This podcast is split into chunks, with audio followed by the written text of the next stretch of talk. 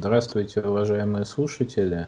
Мы сегодня решили поговорить на такую интересную тему, как император Александр III. Как мне кажется, сейчас это э, немножко актуально, потому что мы тоже живем в своеобразном, в похожем, в чем-то похожем времени. Не так давно Владимир Путин открыл памятник Александру Третьему. Кто-то говорит, что Александр Третий это его любимый э, русский монарх.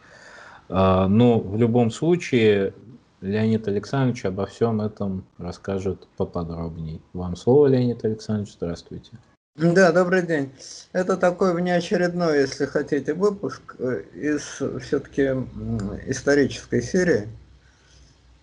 Ну уж не знаю, как это пришпандорить к истории ВКПБ, но разве что в том смысле, что в истории, тем более в российской истории, все совсем как-то связано. Вот, информационный повод, э, вот э, Ибрагим сказал, во время этого самого петербургского экономического форума открыли памятник Александру в Гатчине, где он жил, и Путин брякнулся на колени перед этим самым памятником.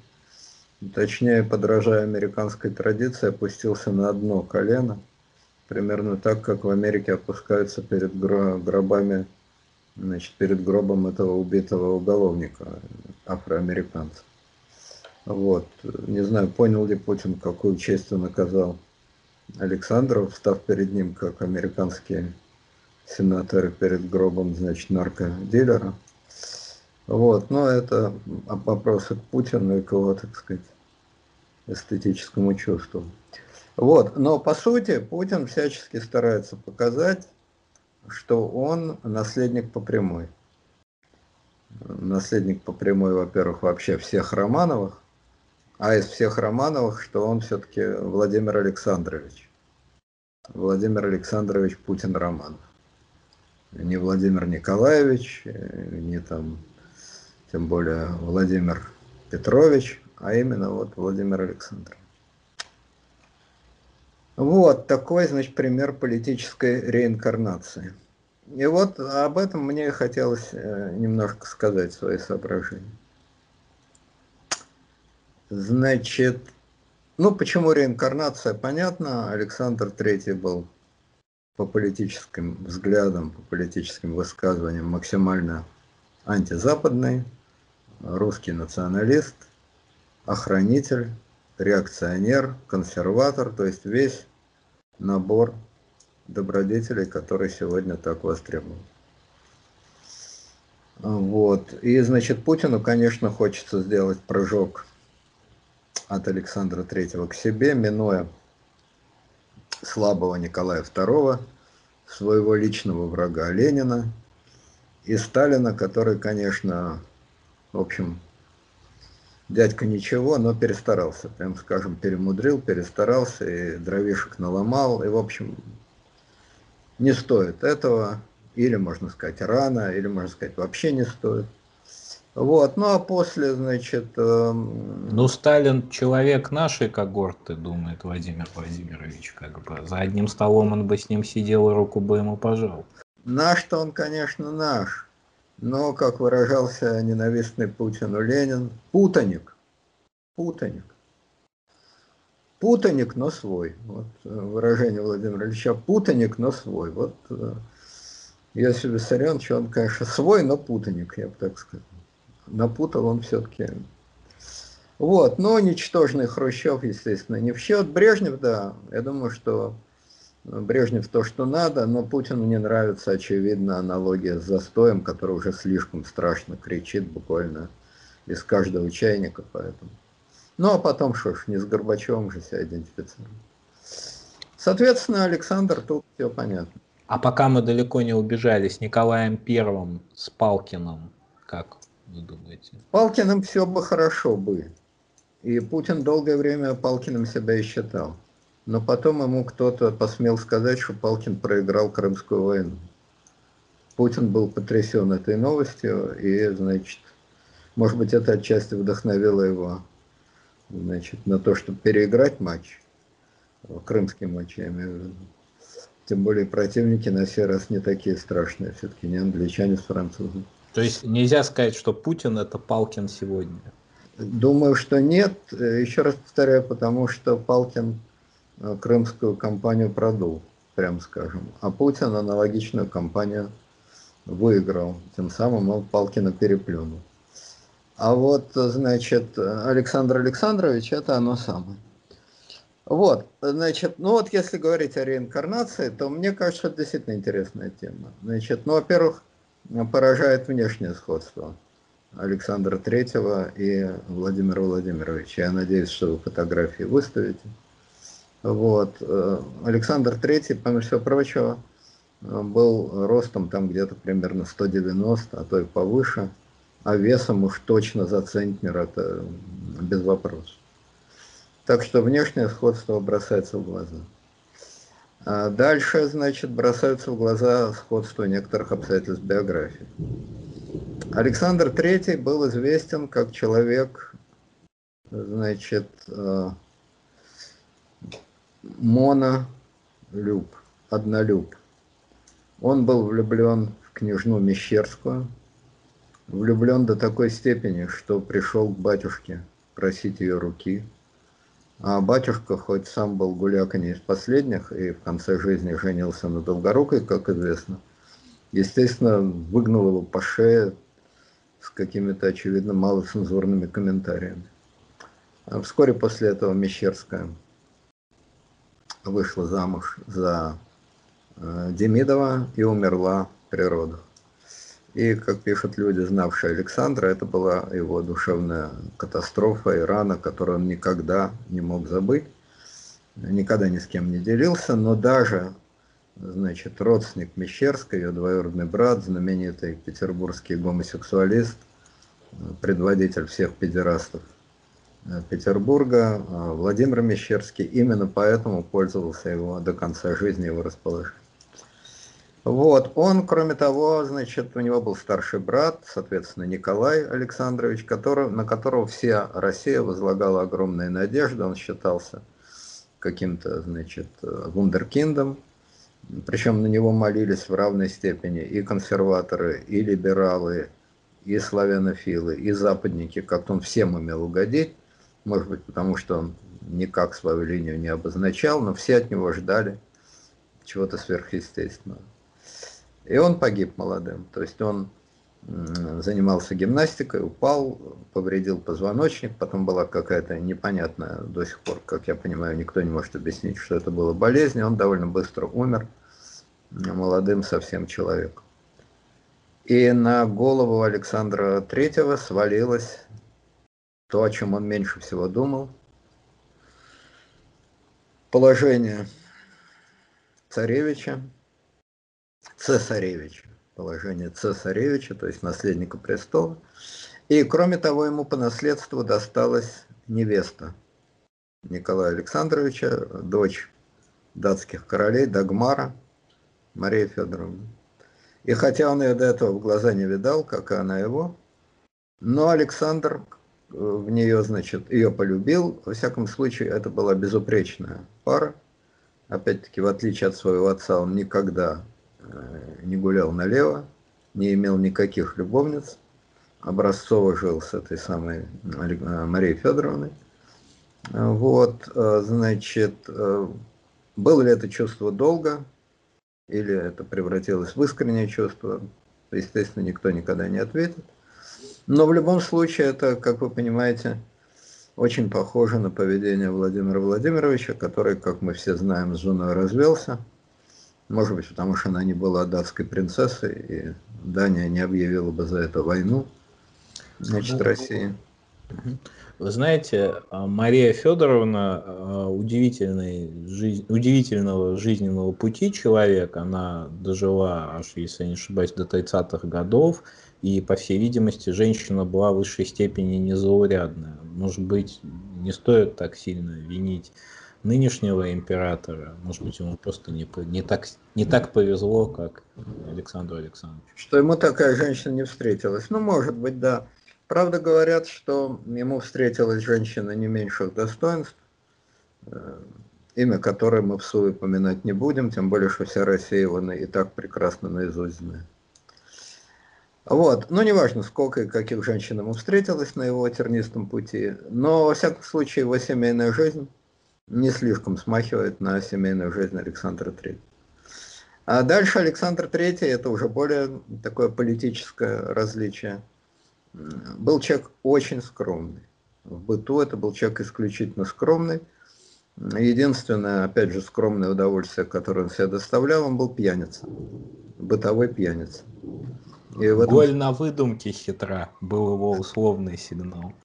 Да, и в этом смысле он скорее похож на Бориса Николаевича, поскольку жена действительно ему запрещала пить, а он якобы со своим адъютантом стачали им какие-то особые сапоги, в которых они держали плоские фляжки с коньяком.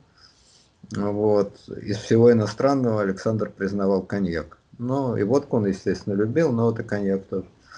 Ну вот, и когда, значит, императрица смотрела, чтобы не было спиртного, а когда она выходила, они из голенищ доставали эту свою, знаете, свои фляжки, и Александр говорил адъютанту якобы, ну что, голь на выдумке хитра? И тот говорил, хитра, Ваше Величество. Ну и они, значит, были хитры до такой степени, что когда она через какое-то время заходила, они там лежали чуть не в обнимку и болтали в воздухе ногами, беспредметно смеялись. Ну, в общем, по-царски проводили время. Вот кроме этой слабости, он был а, человек практически без а, слабости, и уж точно в число его слабостей никак не входила любовь к роскоши. Поэтому, собственно, одна из причин, почему он переехал в Гатчину. Он ненавидел Зимний дворец, и хотя до того, как стал императором, жил в Петербурге во Мраморном дворце, и его даже называли его окружение партия Мраморного дворца, в Анечковом еще. Анечкова, ой, извините, Анечкова, естественно, Анечкова дворца. Конечно, Анечкова дворца. Вот, партия Анечкова дворца, но он как только, значит, стал императором, ну не, не сразу, но очень скоро, плюнул на этот Анечков дворец и на Зимний дворец, и построил себе очень скромное жилище в Гатчине. Вот тут я немножко добавлю, потому что я читал я вот не помню, это письма или дневниковые записи Марии Федоровны, она говорила так о своем муже. Из всех комнат он выбирал самую худшую. И был такой момент, когда она заходит к нему в комнату и видит, что он сидит и штопает собственные носки. То есть у него носки были дырявые, вот. И вроде как она к этому и снисходительно относилась, но очень его просила не штопать эти носки при ком-то. То есть, чтобы ну, как-то не было неловко. Вот такой он был человек. Да, и хотя датская принцесса не была избалована э, какой-то особой роскошью, Дания не та страна, но тем не менее даже на фоне очень скромной жизни датских конституционных монархов Александр III э, жил еще более скромно.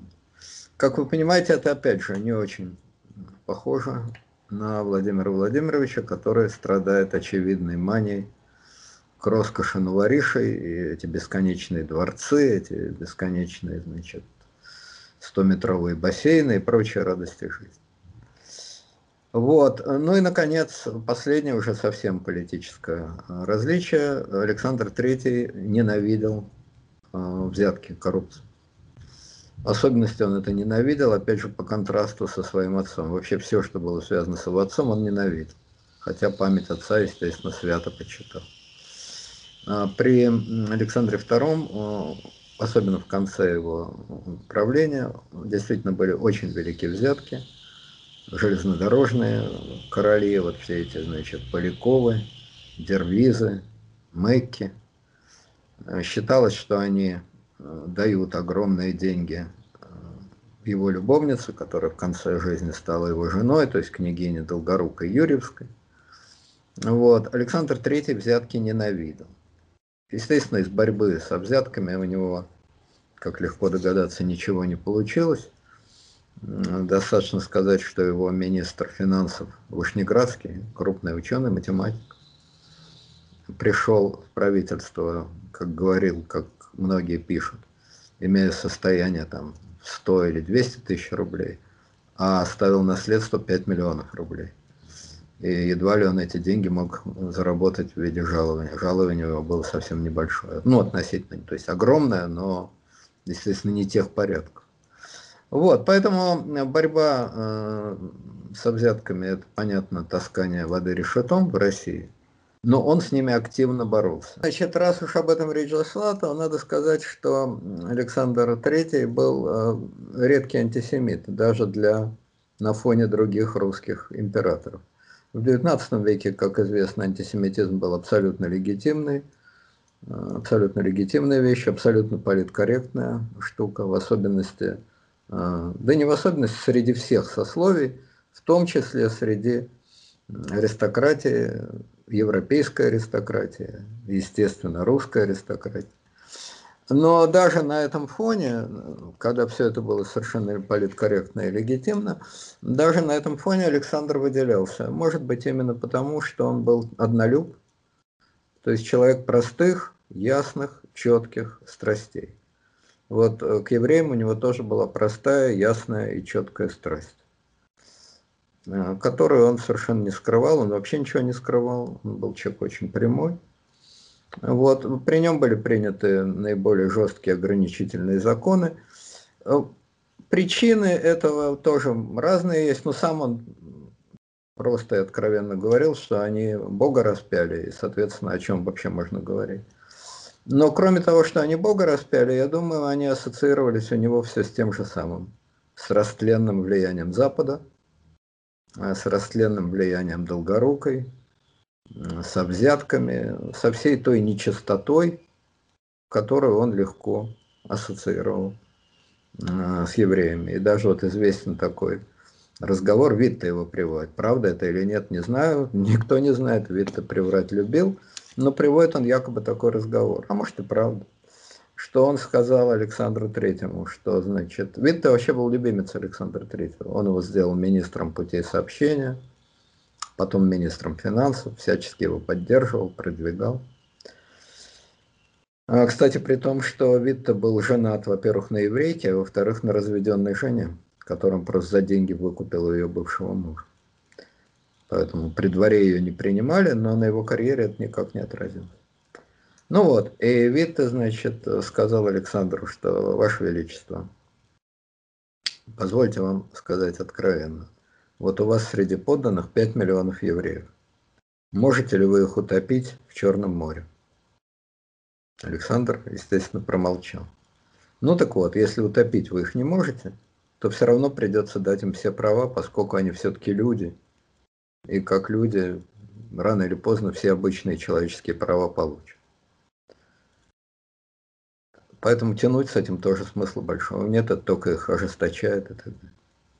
Вот, как пишет Витте, Александр и на это промолчал. Надо сказать, что Александр всегда молчал, когда ему нечего было сказать. А сказать ему очень часто было нечего, поэтому он вообще довольно много молчал в жизни. Говорил довольно мало. Вот. И даже простейший аргумент, который Александр мог привести, в ответ ему в его большую и тяжелую голову не пришел, хотя об этом тогда открыто говорили. А зачем их топить в Черном море? Пусть они сами через Атлантику убираются в Америку. Чем быстрее уберутся, тем для них лучше, для нас лучше.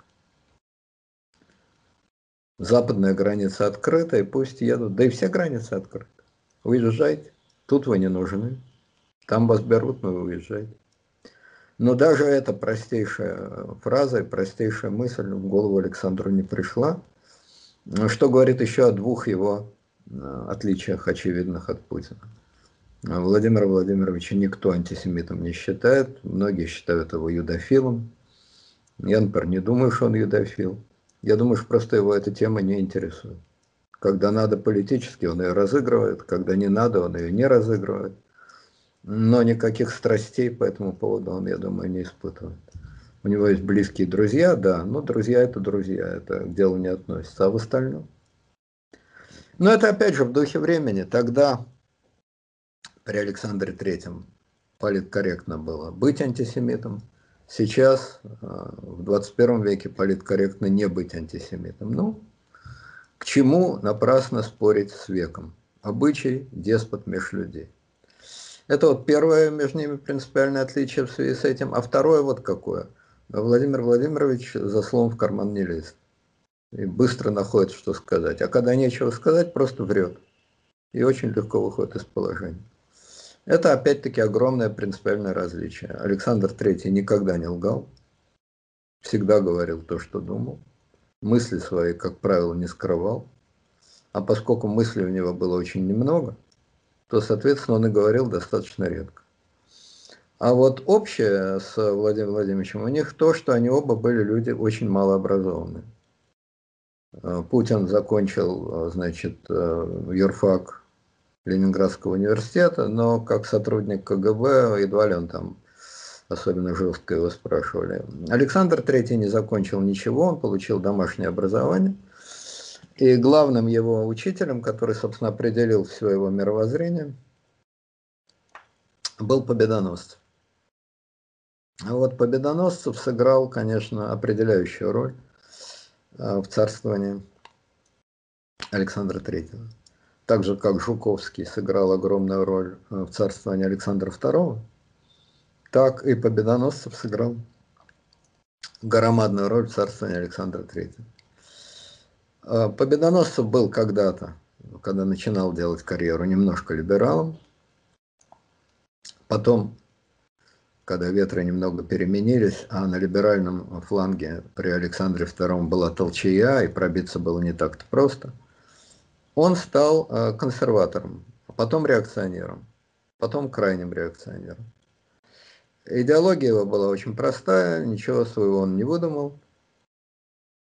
Запад нам враг, парламентская форма правления вообще лжива в любой стране и абсолютно невозможно в России, смерти подобно для России.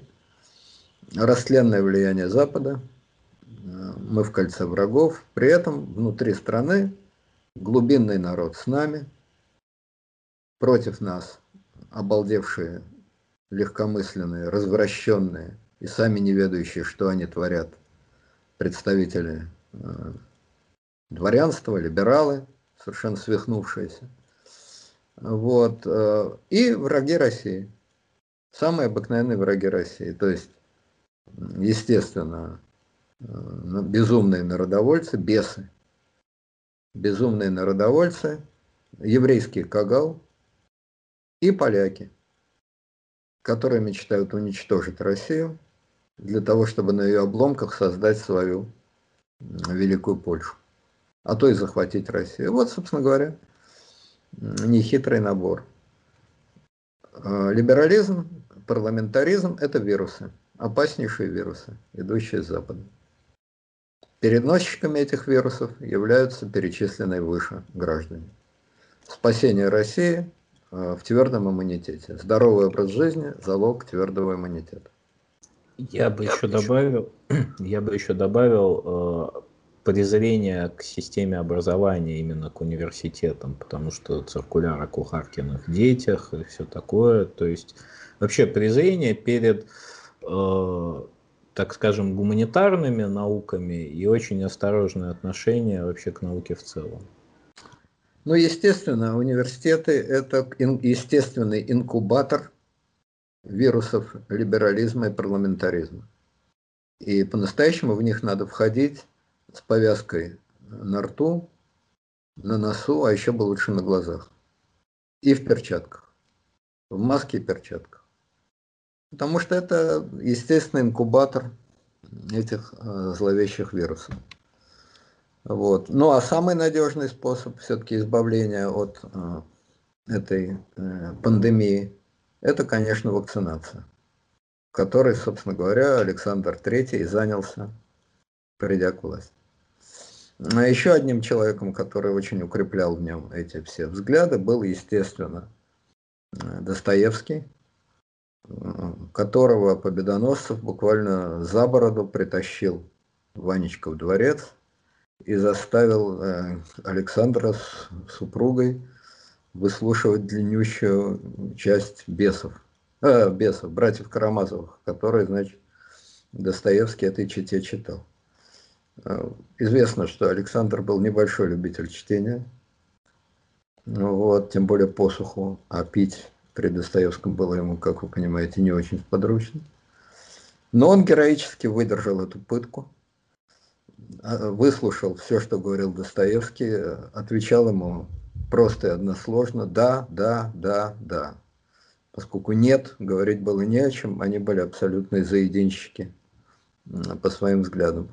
Зато очень оживилась э, Мария Федоровна Дагмара, которая часто переспрашивала какие-то русские слова, она плохо владела русским языком, и Достоевский дал целую большую лекцию о правильном произнесении русских слов, ударения, там, построения фраз. То есть встреча прошла не без приятности и не без пользы, по крайней мере для э, Дагмара. Ну и для Достоевского, очевидно, все-таки, наверное, ему было приятно. Не каждый день с царем общаешься, но хоть и не с царем, а с великим князем. Кстати, для интересующихся литературой еще такая вот есть забавная, по-моему, штучка об отношениях Достоевского с революционерами и с императорской семьей. Дело в том, что, как вы помните, последний роман «Братья Карамазовы» заканчивается судом, на котором адвокат, э, либеральный адвокат, значит, говорит, что вот э, надо оправдать Дмитрия Карамазова, естественно, он же адвокат. И если вы его оправдаете, то вы, присяжные, подавите его своим великодушием. А значит, присяжные, прокурор вскакивает и говорит, да-да, подавите его своим великодушием. И завтра вы увидите, как этот подавленный разгромит там два трактира и черти что натворит.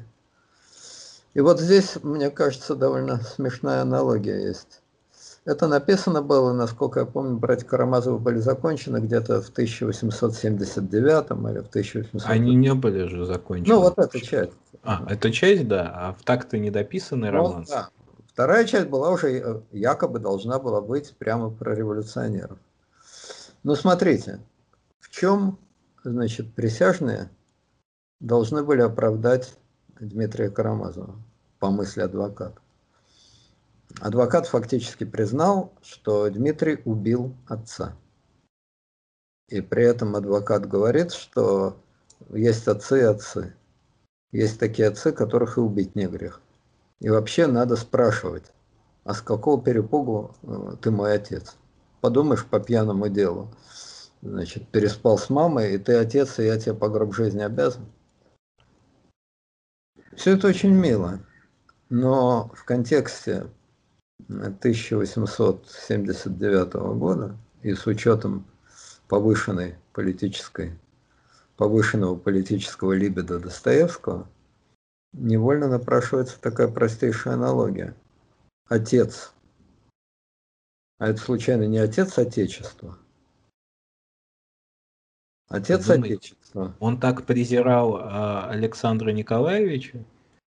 Это уж я не знаю насчет Николаевича, но отец Отечества – это фигура серьезная, а его хотят убить, этого отца Отечества, гоняют его как зайца. И в связи с этим открывается, значит, двойное, так сказать, окно. Одно окно такое, вот народ, что такое? Демократия. Народ это тот, который говорит, а какого черта ты отец Отечества? Докажи, оправдай. Объясни. Это называется словом выборы. А значит, крепкие народные начала, глубинный народ, скрепы, говорят, какие к черту выборы? Отец он и есть отец, природный, прирожденный отец. Вот вам первая, значит, дилемма. Отцов Отечества выбирать надо, чтобы они там что-то бухтели почему их надо выбирать, или они от природы нам даны раз и навсегда. И второе еще более смешное, о чем, конечно, Достоевский никак не думал, но бывает, когда книги пророчествуют. После убийства Александра Первого, второго, второго, ой, господи, у меня что, второго, э, знаменитый философ Соловьев, Владимир Соловьев, выступая там в каком-то значит, общественном собрании, сказал, что если казнить революционеров, то это только ожесточит новых революционеров. А вот если помиловать их, то это называется подавить великодушием. Показать, что царская власть обладает тем великодушием, на которое органически не способны революционеры. И пусть эти конкретные, погрязшие во грехах Желябовы и Перовские, их уже не смягчишь, но они люди конченые. А вот новые поколения молодежи, революционеров, они будут настолько потрясены этим великодушием, они поймут моральную и нравственную высоту трона, и они никогда не будут революционерами, у них никогда не поднимется рука на монархию, ту монархию, ангельски благородную и высокую монархию, которая показала свои высочайшие моральные качества. То есть сознательно или бессознательно. Но Соловьев пародировал этого самого злосчастного адвоката с его подавить великодушием. И Победоносцев по этому поводу, который уж чего-чего Достоевского знал наизусть, можно сказать, знал Достоевского лучше, чем Достоевский. Знал то, чего Достоевский еще и не успел подумать. Вот, значит, Победоносцев написал царю, что безумные мысли блуждают в обществе о том, чтобы помиловать цареубийц. На что Александр своим значит, корявым почерком поперек письма Победоносцева начертал. «Будьте покойны, ко мне никто не посмеет сунуться с эдакой мерзостью. Негодяи будут повешены». Вот это э, любопытный, значит, такой э, эпизод. Конечно, ни Победоносцев, ни Александр, ни, наверное, Соловьев меньше всего думали о братьях Карамазовых, но невольно – Достоевский, который писал в то же время и жил теми же идеями, он невольно надавил на вот такую, значит, существенную болевую точку. И, значит, ну, в общем, это такой интересный эпизод. И к этому надо добавить, что, значит, как в конце суда над Карамазовым Э, в публике записывает Достоевский разговоры в публике. Наши мужички за себя постояли, то есть отцы постояли за право отца и покончили нашего митинку. Вот это и есть тот самый идеал крепкого, ядреного, консервативного начала, которое, значит, и воплощал Александр Третий что прекраснодушная болтовня, балалайки на эти красивые, это ради бога. Но мужик, настоящий ядреный мужик, которым Россия держится, он крепок задним умом, буквально задним, в прямом смысле. И его вы с толку не собьете. И вот он, этот мужик, за себя постоит и покончит и этих балалайкиных адвокатов, и этих самых митинек, которые, значит, на отца руку подняли. Вот такая, по-моему, довольно смешная аналогия, может быть, за уши притянутая, я не спорю, но почти все литературоведческие аналогии так или иначе за уши притянуты. Вот. Ну вот, собственно, в связи с Достоевским, Победоносцевым, любовный треугольник. Достоевский, Победоносцев, Александр Третий.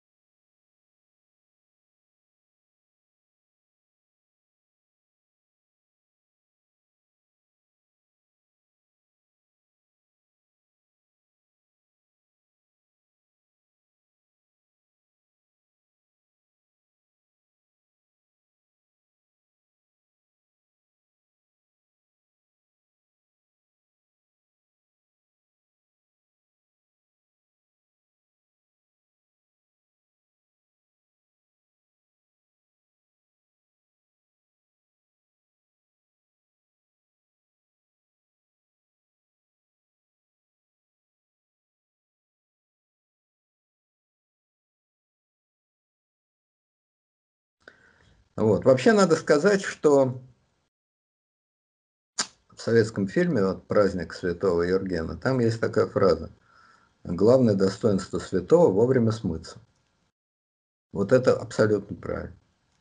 Главное достоинство святого – вовремя смыться. Рассмотрим двух святых – Достоевского и Толстого. Удивительно вовремя смылся Федор Михайлович. Представляете, что бы он чувствовал после убийства Александра II?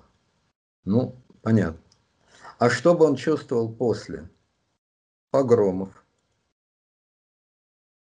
резких реакционных мер, давление на университеты, значит, э, циркуляр о тех самых кухаркиных детях и многих прочих удовольствий жизни. Понимаете, очень хорошо и легко громить либералов, бесов, когда бесы в наступлении. Тогда ты выступаешь в роли защитника. И меры борьбы с либералами всегда недостаточные, всегда слабые, всегда непоследовательные, оправданы тем, что либералы наступают.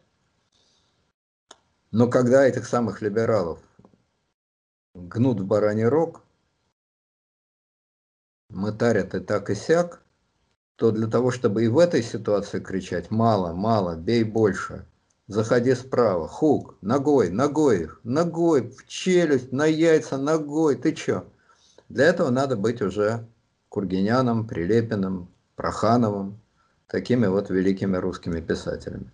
И вот Достоевский так и оставил нас перед загадкой. Так он бы как себя вел в этой ситуации? Как совершеннейший Проханов? Или приуныл бы, повесил бы нос и сам бы не знал, как быть. Ну, умер он за месяц до 1 марта 1781 года.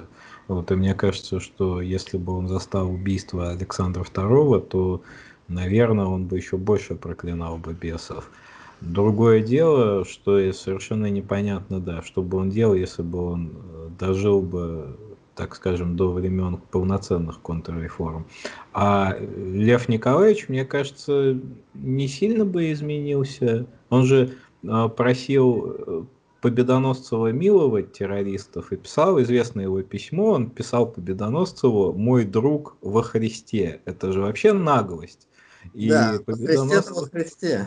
И Победоносцев ему ответил, мой Христос, не ваш Христос. Да.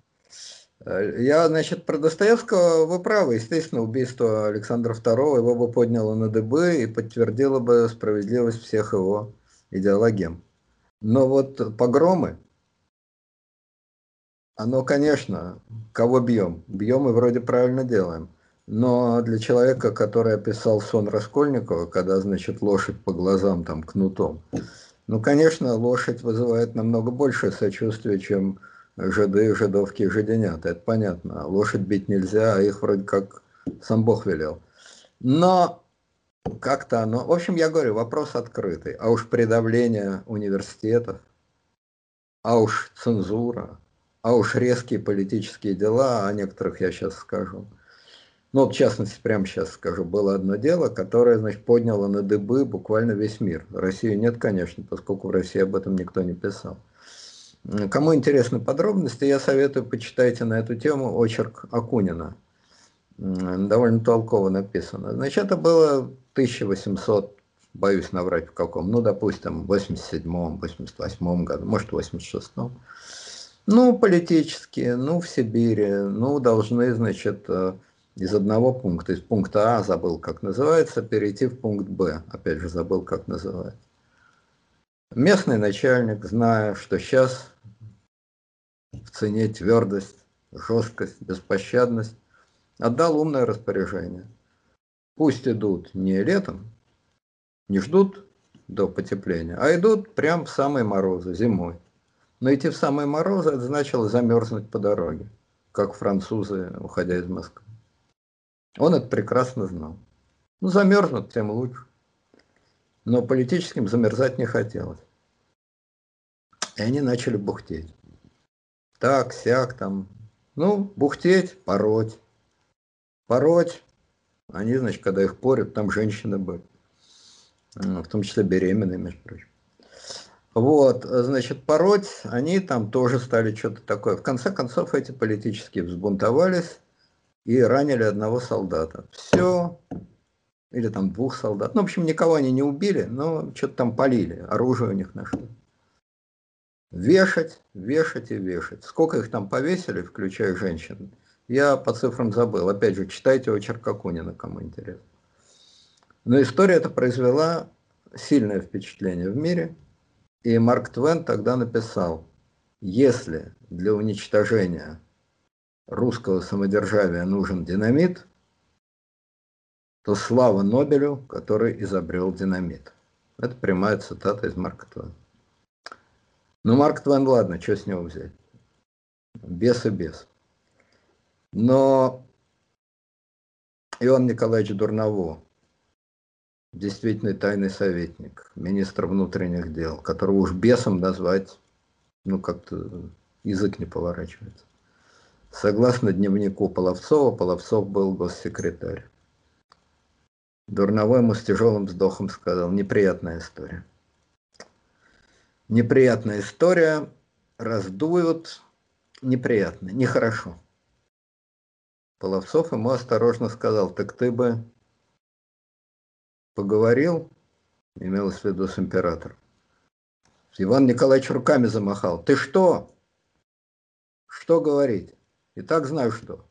Ты что, чтобы я об этом говорил? Да никогда.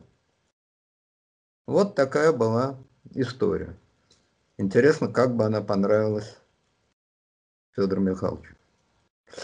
Вот, так что вовремя он смылся. Он смылся, когда бесы были на коне, и с ними воевать было совершенно благородно. А вот когда их стали развешивать беременных и не беременных, за то, что они не хотят идти замерзать, и не за то, что они хотят идти замерзать. В общем, когда их стали развешивать по-разному, то, конечно, картинка стала менее благородной, как мне кажется. Но как бы это оценил Достоевский, это вот загадка. Как сам Достоевский про Пушкина сказал, Пушкин умер и оставил нам загадку, и наше дело эту загадку разгадывать. Ну вот, и Достоевский оставил загадку. Что же касается Толстого, то я вот о чем. Вовремя, значит, смылся Лев Николаевич. Ну, допустим, война 14 года, вскоре после его смерти. Как ему было себя вести? Ура, вперед, за Россию. Соловей, соловей, пташечка, канареечка жалобно поет. Бей врага, режь, громи.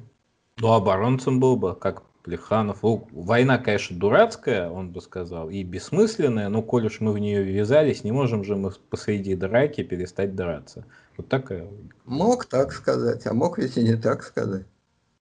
Граф-то был, в отличие от своего правнука, человек малопонятный. По крайней мере, в свое время он писал, что ежели в армию призовут, то долг христианина дезертировать из армии вот ведь оно как. И когда была русско-японская война, что-то он не орал, дави макак, громи их, вешай их, там, крути их. Нет, как-то он очень так... Только оборонцу тоже, я смею предположить, что его позиция была похожа на позицию Георгия Валентиновича Плеханова, который, в общем, тоже не испытывал больших восторгов от войны, но Брестский мир заключать не бежал, не торопился. Так Брестский-то мир тогда еще и не пахло. В общем, вопрос, некая, некая неясность.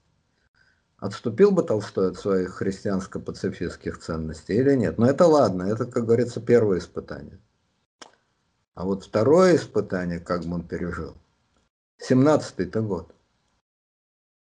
Всю жизнь, ну не всю жизнь, всю вторую половину жизни граф Лев Николаевич объяснял, насколько отвратительно и ужасно дворянская земельная собственность. И что земля принадлежит только тем, тем и только тем, кто ее обрабатывает. А когда кто-то землю отнюдь не обрабатывает, а на бумаге владеет тысячами десятин, то это противоречит нравственному чувству. И вот когда крестьяне, как говорится, восприняли его проповедь очень живо и стали в соответствии с нравственным чувством жечь, убивать, вешать, тех самых, кому принадлежала та самая земля, то любопытно, как бы тут граф Лев Николаевич себя повел, по какому нравственному чувству он бы на этот раз себя повел. Вот он жил, как известно, значит, в Тульской губернии, а неподалеку была более плодородная Тамбовская губерния. Там было образцовое имение князей Вяземских. В том числе, значит, там конюшня у них была. Вот крестьяне из нравственного чувства конюшню пожгли, а лошадям, лошадям глаза выкололи. Чтоб крестьянин лошади выколол глаза. Жене это ладно, там, жандармам ладно, нафигом глаза, пусть без глаз походят.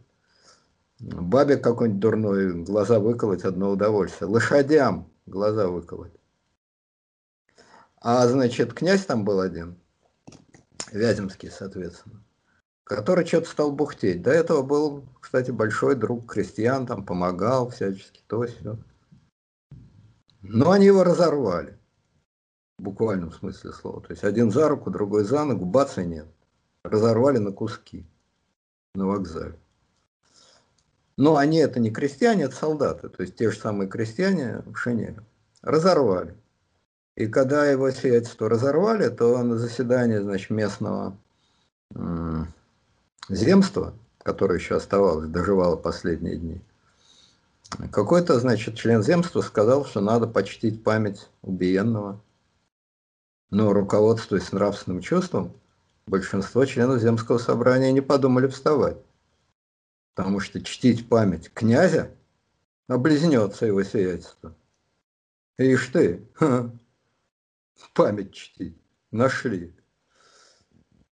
Политкорректность, как в Соединенных Штатах, как нам Джо Байден объясняет. Главная беда Соединенных Штатов – это белые расисты. Так вот, как бы все эти пирожки а, граф Лев Николаевич воспринял, любопытно. Как говорится, не угодно ли этот финик вам принять. Но граф спрыгнул очень вовремя. Еще раз повторяю. А вы как думаете? Вот вы к чему а склоняетесь? Просто из пары Толстой и Достоевский, это же такое разделение, если честно, моя симпатия на стороне Толстого.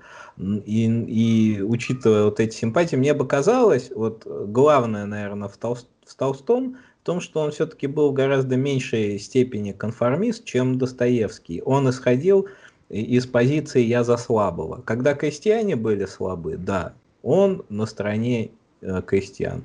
Когда крестьяне жгут помещичьи усадьбы, он, конечно, будет на стороне слабых. Ну, может быть, это, опять же, просто мои фантазии на фоне симпатий, но настоящий писатель и гуманист, он все-таки за слабых. Не знаю, я не знаю. Дело в том, что конформизм ведь с двух сторон. Конформизм перед начальством мы все легко осуждаем. Конформизм перед Путиным, перед э, администрации президента, перед царем батей, это понятно. А конформизм перед э, толпой. Причем толпы разные бывают. Бывает толпа черносотенная, бывает толпа либеральная, бывает толпа демократический митинг, бывает толпа антидемократический митинг. Толпы-то разные бывают. Ну вот выступаешь ты на эхе Москвы, это надо быть нонконформистом, если ты не Проханов, если у тебя на лбу не наклеено «Я Проханов». Пришел изображать огородное чучело, Э, страшного, значит, имперца и погромщика. Ну, тут все понятно, играешь по роли, вопросов нет. А если у тебя роль э, другая, э, на лбу там плохо, но пропечатано, я почти либерал, или я там почти демократ. А тебе вот не нравится то, что там говорит, допустим, Пархоменко, или Альбац, или Шендерович, или еще кто-то. И ты говоришь поперек. Конформизм говорит, не надо. Не надо. Пусть тебе не совсем нравится, но линия партии – это линия партии. Что ж ты, дурак, один останешься? Так что конформизм – это понятие растяжимое. Сегодня он не всем же, наверное, американским профессорам нравится на одно колено перед э, отставными наркоторговцами становиться. Ну, попробуй не постой. Конформизм. В общем, я к тому, что смыться вовремя – это великое дело.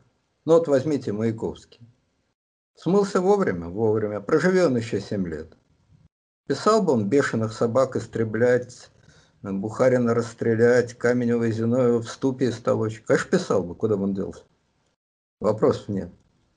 Но понравилось бы это ему? Не факт. А уж то, что почитателям его таланта лет через 20, это бы точно не понравилось. Да и Горький – Вовремя спрыгнул. Правда, говорят, ему подсобили в этом деле, но это... А как же, если враг не сдается, его уничтожают? Вообще Горький много Горького сказал. Да, так кто враг?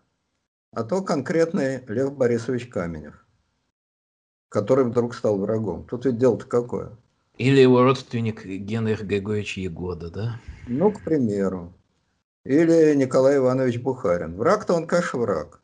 Если враг не сдается, его уничтожают. А вот если Николай Иванович не сдается. Надо ли его уничтожать или погодить немножко? Короче, вот Толстой писал, что Кутузов вовремя умер. Непфиг ему было в Париж идти, не его это задача. Правильно. И Толстой вовремя умер, и Достоевский вовремя умер.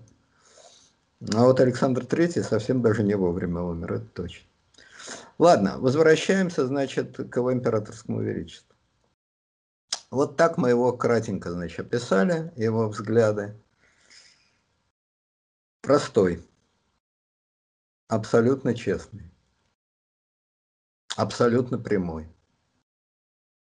весьма недалекий. Идиотом не назовешь, но весьма недалекий. Тем более постоянное пьянство не способствует э, укреплению умственных способностей. Щи да каша – пища наша. Любимая еда Его Величества. Он, значит, утречком вставал, шел в караулку к солдатам и наворачивал ту самую кашу и знаменитый русский солдатский черный хлеб.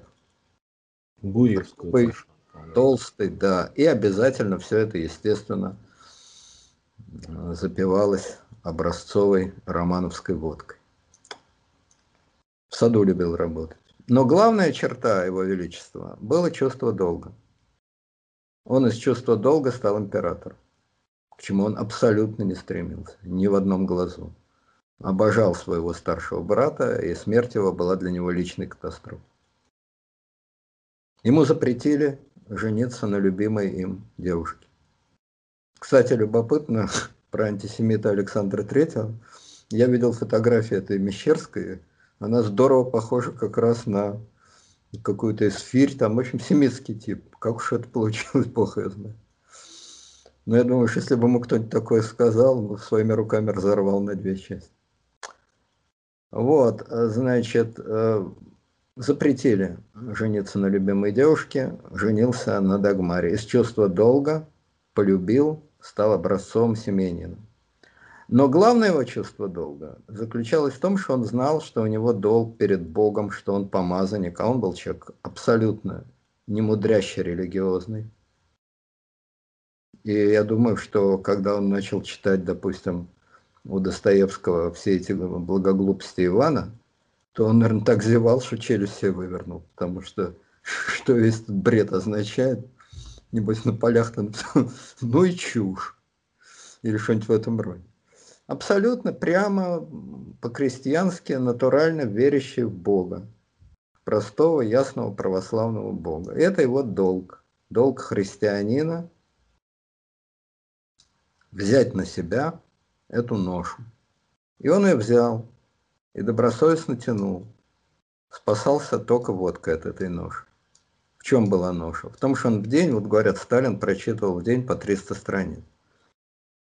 А, так Сталин был умственного, как говорится, склада человека. Ну, это фейк про 300 страниц, но читал он много, это правда. Много. А Александр Третий уж точно прочитывал по 300 страниц, причем отнюдь не книг каких-нибудь, а невероятных по своей скучности и невыносимости документов. Всеподданнейшие доклады, отчеты. Причем он норовил лезть во все в отчеты губернаторов, в отчеты департаментов, в решения Сената. Во все. Половины не понимал, не понимал, еще раз перечитывал. Опять не понимал, вызывал, чтобы докладывали. Все проверять лично. Как называется такой человек? Такой человек называется одним простым русским словом – хозяин. Хозяин земли русской.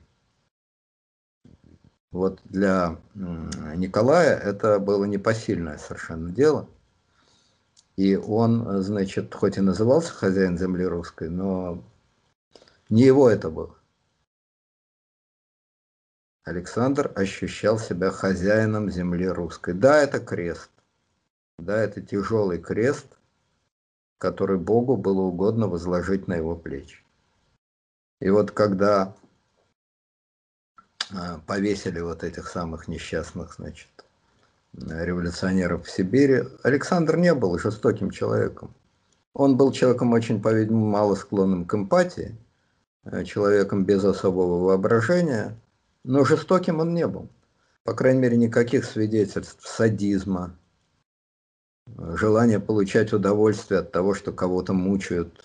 Ничего подобного мы о нем не знаем. Это вам абсолютно не Сталин, абсолютно не Иван Грозный, но это долг. Тяжелый долг, но на долг не ропщут. Бог возложил на его плечи, он должен нести. И он нес этот крест, значит, крест хозяина. Хозяина, который вникает, старается вникать во все, не понимая трех четвертей из того, что он делает. При этом при Александре Третьем проводилась очень разумная по тем временам, оптимально разумная финансово-экономическая политика. В людях он, по-видимому, разбирался. Э, тот же самый вор Вышнеградский был человек необыкновенного таланта. Мало того, что крупный ученый, очень хороший чиновник. Очень грамотный, очень хороший чиновник. И его воровство не покрывало и одной сотой той пользы, которую он приносил государству. Политика Александра III была, впрочем, очень простая. Самая простая. Протекционизм, резкое повышение таможенных ставок. Для чего? Чтобы развивать экономику внутри России. Твердая бюджетная дисциплина. Не влезать в долги. Доходы должны быть выше расходов. Здесь мы видим прямую аналогию с Владимиром Владимировичем. Финансовой политики та же самая весьма разумная финансовая политика. Весьма консервативная, весьма твердая, весьма разумная. Разница лишь заключается в том, что то, что было хорошо и разумно в XIX веке, то, как ни странно, гораздо менее хорошо и разумно в 21 веке. Сейчас какая-то другая во всем мире принята финансовая политика, абсолютно неразумная с точки зрения XIX века и, по-видимому, весьма разумная с точки зрения века 21. По крайней мере, везде она принята, кроме, пожалуй, России и еще нескольких стран. У Путина твердая бухгалтерская бюджетная политика. Александр III бы ее одобрил. На колени бы, наверное, не стал перед Путиным, но политику бы одобрил. Так же, как Путин одобряет финансовую политику Александра III. Это что касается политики экономической. Что же касается политики внутренней, то есть государственной, то она очень проста. Александр был, он старался всю Россию сделать такой же закрытый и замкнутый, как его Гатчинский дворец. Все люди делились на своих и чужих. Разница между своими и чужими определяется степенью их близости к проклятым либералам. Либеральный дух он чувствовал, как хорошая гончая собака чувствует зайца. Либеральный дух. Это, конечно, доходило до абсолютнейших анекдотов. Например, тот же самый Половцов, мультимиллионер, один из богатейших людей России, потому что он женился на дочке такого придворного банкира Штиглица. Вот, но неважно, тот же самый Половцов, он был секретарем, государственным секретарем и секретарем Государственного совета. И он пишет в дневнике, что он устал уже бороться. Царя раздражает Государственный совет. Что может раздражать в Государственном совете? Собрание покорнейших лизоблюдов, осыпанных всеми орденами. Слово раздражает. Какое слово? Совет. В этом слове Александру слышится отзвук проклятого либерализма. Ему все время шепчут на ухо, что эти самые советники мечтают давать ему советы, ему советы. Что они в глубине души все время проводят сравнения между Государственным Советом и парламентом. Слово парламент для него было физически невыносимо. Это главный враг, какой только может быть. Знал бы он, что потом его страна после его сына будет называться Союз Советских Социалистических Республик, очень бы удивился, наверное. Удивился бы, да. Но я думаю, что если бы он присмотрелся, то многое в этой стране... Хотя нет, Александр при его невероятно ограниченном кругозоре, который понимал Монархия – это корона на голове должна быть. Православная, миропомазанная, с короной на голове, вот так вот. Красный монарх, там это все у него в голове бы, конечно, абсолютно не влезло. Вот. Во главе Государственного совета стоял дядя царя, великий князь Михаил Николаевич, который только что руки ему не целовал. Не знал, какое еще лизоблюдство изобразить, какую еще степень лизоблюдства перед своим венценосным племянником изобразить. И все время натыкался на мрачное, подозрительное неприятие. При том, что дядю этого, как родственника, он любил – многих родственников терпеть не мог, а этого дядю по-человечески любил. Но совет. Что это за советы? Дух вот этот неискоренимый привкус либеральный. Ну так распусти к ядрене фене этот госсовет, запрети его и все. Нет. Я получил империю от своего венценосного отца. Такой, и именно такой, не отступая ни на один шаг, я империю передам своему сыну. Почему? Потому что таков мой долг перед Богом. Перед Богом и перед Россией. Вот это мировоззрение, вот эта идеология, она, конечно, очень близка Путину. Это органическое неприятие самого духа. Все то же самое слово парламент прошло всего лишь 150 лет, и оно по-прежнему самое ненавистное, самое отвратительное. И нюх на вот этот либерализм. Вольтерьянцы проклятые. На это проклятое вольтерьянство, на это западное гниение, на эту западную заразу. Вот этот дух, он остался. И в этом смысле, конечно, Путин наследник по прямой Александра Третьего. Но есть некоторая разница. Прошло 150 лет, и они, как говорится, прошли недаром. Александр III ненавидел позу, любую позу. Поэтому он шаровары себе латал. Вот, значит, э, Александр III, он был человек естественный. Может быть, безобразный, но абсолютно естественный. У него не было никаких сомнений в своей власти, в своем праве на власть. А, в том, что он должен делать. Для него все это было вполне очевидно, просто и так далее. Он бы считал себя человеком глубоко русским. Это был самый чистейший немец из всех немцев, какие только возможны. Но он совершенно искренне, без малейших колебаний, считался абсолютно русским человеком. Ввел, кстати, моду на русский стиль в одежде, вот эта мешковатая военная форма русская архитектура, это с него началось, вот э, здание э, такой псевдо-русской архитектуре, которая в Москве вот. Ну, Кремль. Собственно. Ну, Кремль-то не он строил, а вот при нем начали строить активно русские здания. Ну вот, пожалуйста, французское посольство в Москве на Якиманке. Это построено при нем моду ввел. Ну да, я имею в виду здание Кремля максимально соответствует. Это вот домик из пряников. Вот. Ну да, да, да. Да, Василий Блаженный. Да. Еще шапка. Он единственный царь вот в такой шапке. шапке да. Он создал русский музей. Русский музей. Картины русских художников. А, противовес Эрмитажу. Ну и так далее. Глубоко органичный, естественный, натуральный человек. Владимир Владимирович абсолютный шоумен во всем во всех своих проявлениях он стопроцентный шоумен.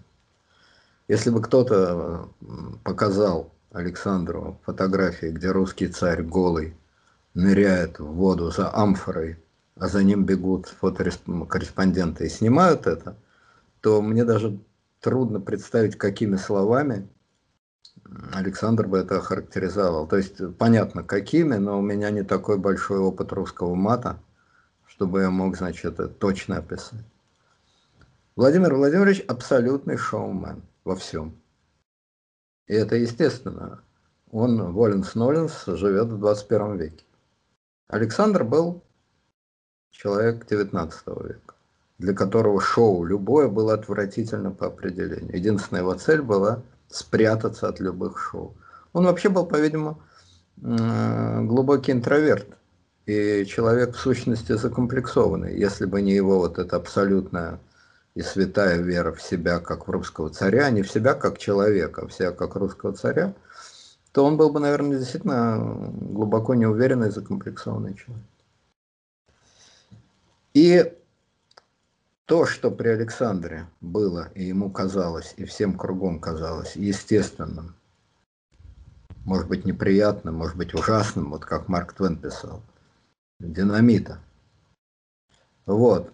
Но естественным и органичным, то при Путине абсолютное шоу во всем. В большом, в малом. Вот, собственно говоря, в чем принципиальная разница. Разница не только людей, но и времен. А люди соответствуют своему, опять же, времени. Александр соответствовал своему времени, Путин соответствует своему времени. То, что уже во времена Александра многим казалось анахронизмом, что идет поперек времени, то сегодня, во времена Путина, просто абсолютное стопроцентное шоу. В этом нет ничего. Ни корней, ни глубинного народа, ничего. Просто шоу. И все эти слова про глубинность, про скрепы, про то, про все, это обычные словечки, которые пиарщики выдумывают и лепят, как попало, значит, на это. Естественно, в любой стране, и в России, в любой стране есть и скрепы, и генотипы, и все, что хотите. Только вот к этому православию, самодержавию, народности мы в кругу врагов э, надо ставить на колено, становиться перед памятником Александру, гнать проклятых либералов, не допускать парламент, это не имеет никакого отношения. Ни скрепы, ни генотипы, это не про это вообще. Никакого отношения к этому не имеют.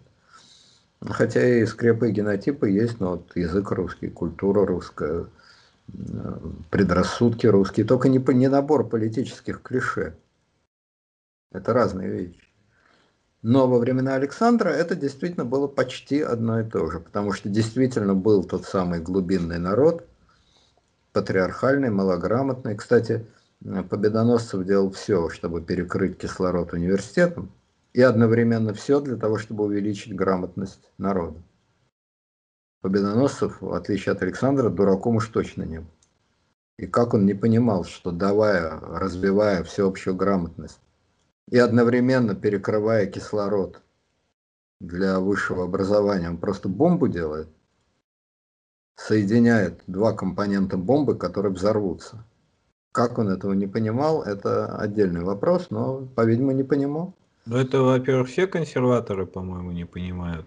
А во-вторых, он это пытался компенсировать, пусть немножко анекдотически, но богословием. Вот он это богословие впихивал, он же обер-прокурор Священного Синода был, и, и эти часы богословия, эти богословские школы открывались и так далее. Вот. Ну, понятно, история КПСС, научный коммунизм.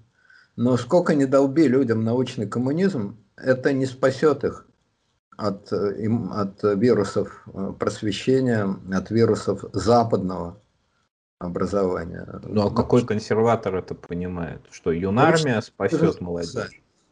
Ну, некоторые понимают, некоторые. Ну, в общем, это опять же отдельный, можно об этом. -то. Вот. И поэтому э, результаты их деятельности, то есть э, императора и имитатора, они были разные. При Александре Россия добилась огромных, неслыханных экономических успехов. Неслыханных. Если вы войдете в Википедию и почитаете, просто вот элементарно наберете развитие экономики Российской империи, это был гигантский скачок. Кстати, в том же самом ненавистном Александру железнодорожном строительстве тоже огромный скачок. Потому что разумная торгово-финансовая политика, предсказуемая, то есть твердая, то есть предсказуемая власть, все это ложилось на идеальную почву. Огромное патриархальное население работящее начало индустриализации, который везде дает большой скачок во всех странах. Плюс впервые заиграла русская нефть Баку. До конца, 20, до конца 19 века Россия была первым производителем нефти в мире, потом стала вторым. Заиграла нефть. заиграл уголь. То есть это было идеальное сочетание. И в экономическом смысле Россия развивалась необыкновенно быстро. И Александр, очевидно, не мог понять, ему и в голову не приходило, что это быстрое развитие означает конец его внутренней политики. Что чем быстрее она развивается, чем быстрее э, развивается промышленность, акционерное общество, чем больше людей приходит в города, тем меньше он со своей полицией способен сдерживать это развитие. А сдерживать он считал необходимым, потому что крамольность, он чувствовал носом крамольность всего этого, крамольность акционерных обществ, крамольность а, промышленности. Да, она нужна, необходима, но в ней есть червоточина крамолы. Отделить эту необходимость от этой крамолы, разрезать, было невозможно. Вот. Ну а что касается культурного наследия Александра Третьего, то оно, конечно, я считаю, исключительно богато. Александр Третий породил, ну мне так кажется, это моя гипотеза, породил депрессивную литературу Чехова. Вот если вы почитаете «Палату номер шесть», вот Россия, вот Россия Александра Третьего, палату номер шесть. Гатчинский дворец. Закрытая, закупоренная, давящая со всех сторон. Шаг вправо, шаг влево, за горло берущая. И, значит, э, в исполнении гениального писателя, как Чехов, это стало великой литературой. Великой литературой. Так же, как период разложения империи и бурление разных жидкостей дал толчок великой литературе Достоевского, Анне Карениной и так далее. А закупоренная, душная, вот эта мертвая Давиловка Александра Третьего дала мощнейший толчок Чехову. Великая чеховская литература. И когда вот в этом, э, допустим, в Вишневом саде этот Гаев говорит, я человек 80-х годов. Что такое люди 80-х годов? Это недодавленные либералы. Недодавленные либералы. Дорогой многоуважаемый шкаф. Правильно, а с кем еще мог либерал говорить в 80-е годы? Только со шкафом и мог говорить. А еще лучше сидя в этом шкафу говорить, куда его загоняли это вот это вот вкус. Ведь для развития литературы совершенно не обязательны свободы. Не свободы великолепно действуют на литературу. Плохо действует ГУЛАГ. Плохо действует Освенцим. Но ни Освенцим, ни ГУЛАГи при Александре Третьем не было. А вот напряжение, давление, подавление, застой, это может быть великолепной почвой для развития литературы, для развития культуры. И в такой же степени, в какой Александровская эпоха была э, культурно богата, то есть он играл против, но он проводил контрреформы, а литература проводила контрреформы на его контрреформы. В такой же степени, в какой Александровская эпоха была культурно богата, в такой же степени путинская эпоха культурно мертва. Вот за 20 с лишним лет Владимира Владимировича ноль. Пустыня. Ноль в литературе, ноль в социальной, так сказать, мысли. Ну, фактически ноль в кино. Ну, вот разве что, значит, Звягинцев один. Парочка неплохих фильмов. Ноль. Почему ноль? Потому что Путин не давит. Он раз, это разлагающее шоу. Такое дешевое, глупое, на коленке сляпанное, китчевое, разлагающее шоу с либералом Собчак и русским националистом Прилепиным. Это э, шоу мертвяков, так сказать, понимаете? Это полное разложение. И кроме того, надо иметь в виду, что вся проблематика, которая сегодня есть в России, это проблематика 150-летней свежести. Потому что когда в 2021 году всерьез обсуждают нужны ли в стране свободные выборы, и можно ли менять президента, и нужен ли парламент, и надо ли закупоривать страну? И так далее, обсуждают всерьез, в том смысле, что больше ничего не обсуждают. Вот когда это обсуждают, но это как, ну, если на заседании Президиума Академии наук встанет какой-нибудь физик и станет говорить, что у него возникли сомнения, а, что Земля лежит на трех китах, он долго думал, вот последнюю ночь он сидел и хочет представить коллегам оригинальную теорию и начнет им безграмотно, запинаясь и ошибаясь в арифметике, рассказывать теорию Коперника. Ну вот, ну как? Ну вот так. Ну вот так. Вот на таком уровне все это идет. Отсюда и все прочие признаки разложения, когда воровство является единственной государственной забавой и единственным государственным занятием, и вообще единственным оправданием существования этого государства. Для чего оно еще нужно? Чтобы единственным, воровать... единственным делом, э, так скажем, протеста. Да, и протеста, и государственничества. Только когда ворует Сечин, это государственничество. А когда воровал Березовский, то это протест. Я ворую в знак протеста. Вот, ну, Березовский уже не ворует, но там, я не знаю, кто еще, кто еще подворовывал. Вот, значит, э, ну вот так вот, вот так это, значит, устроено. Поэтому ждать тут, это, может быть, не единственная причина, но ждать тут Чеховых, мне кажется, не приходится. И даже как абсурд, как полный абсурдизм, это тоже работает очень слабо, потому что это очень смешной абсурд.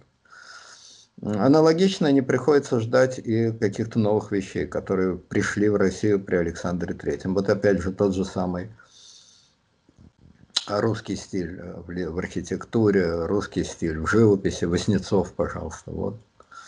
Значит, и целый ряд других. Все это было очень мило хотя немного искусственно, при Александре, а сейчас нет вообще ничего. Ну, просто ничего. Ну, Лепс. Вот, э, значит, э, при Александре Третьем э, русский стиль представлял Васнецов, если уж совсем Нестеров, Васнецов. Сейчас, значит, путинский стиль представляет Георгий Лепс. Ну вот, соответственно, вот так. Григорий. Григорий, извиняюсь, прошу прощения. Я настолько не освоил этот стиль. Вот, значит, вот такая вот петрушка. И экономически то же самое. Да, при Путине был очень плодоносный период э, с 2000 по 2008 год, можно сказать, золотой период. Ни до, ни после такого не было, но он кончился. При НЭПе только был. А? При НЭПе только быстрее. Ну, при НЭПе, да. Это был золотой такой период. Ну, кончился, все, как говорится, все проходит. Вот, наконец, у Александра была программа он, ее, он никогда в жизни таких слов не произносил и ненавидел это все. Но программа у него была простая, ясная. Это действительно индустриализация под жестким бюрократическим контролем, царским. Одно, а с одной стороны, проводить индустриализацию и урбанизацию, с другой стороны, поддерживать патриархальные тенденции. Конечно, это разорвало бы пополам, понятно. Программа абсурдная, но при всей своей абсурдности она была. А сейчас программа одна, э, старику Байдену козу показывать. Вот, так сказать, единственное, чем мы заняты. Потому что больше нам делать вообще... Да, Байдену козу показывать, а Гудкова из России выжить. Вот, так сказать, чем богаты. Чем богаты. Вот, поэтому я думаю, что когда Путин, значит, э, как в американском шоу, встает на одно колено перед бездарным китчевым каким-то уродством, которое называется памятник Александру Третьему, это прекрасно характеризует нашу эпоху. Мне кажется, это абсолютно точная такая фотография с натуры. Вот, я прошу прощения, очень затянулось, но мне хотелось все-таки. Ну, Александру Третьему вообще с памятниками не везло, во всяком случае, поначалу никто их не признавал. И памятник Павла Трубецкого, это было что-то уродливое. А памятник очень хороший, между прочим. Ну, памятник точный. Точно, он дух передает. Да. При том, что Паоло не был ни революционером, не издевался, это не карикатура, но дух он ухватил. Ну да, кстати, ухватил памятник, Памятник Крылову, где там персонажи его басни, это тоже Павел Трубецкой. Животных он любил. Вот и в Александре Третьем главное было это его конь. Вот. Так он сам был э, в некотором смысле конь. Причем, да? причем это опять же большой вопрос. Э, жеребец или все-таки мерин? И я думаю, что Александр бы намеренно при всем том не слишком обиделся, потому что тягловая вот эта вот широченная, широченной задницей, вот эта вот лошадь, которая пашет, он был пахарь, хозяин пахарь. Вот он пришел пахать. Только кривляться в стиле Путина, пахать на галерах, этого он бы... Вот такие кривляния были не для него.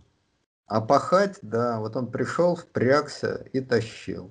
Как умел, так тащил. Ну, Бог возложил на него этот плуг, впряг его, и он тащил. Да, я бы хотел закончить такой цитатой о том, что все свое царствование Александр Третий сеял ветер, а пожинать бурю уже пришлось его сыну, конечно. Ну да, это точно. Я не знаю, из кого это цитата, или это Э, ваша собственная или из кого-то, но неважно, в любом случае это правильно, можно сказать и прозаичнее, что Александр очень крепко сел на пружину, очень крепко сел на пружину, а когда он с этой пружины волей-неволей слез, то естественно, что пружина начала распрямляться. Уважаемые слушатели, подписывайтесь на канал, ставьте лайки, дизлайки. В общем, вы знаете, что делать. Вот. До следующего раза. Всего доброго. До свидания.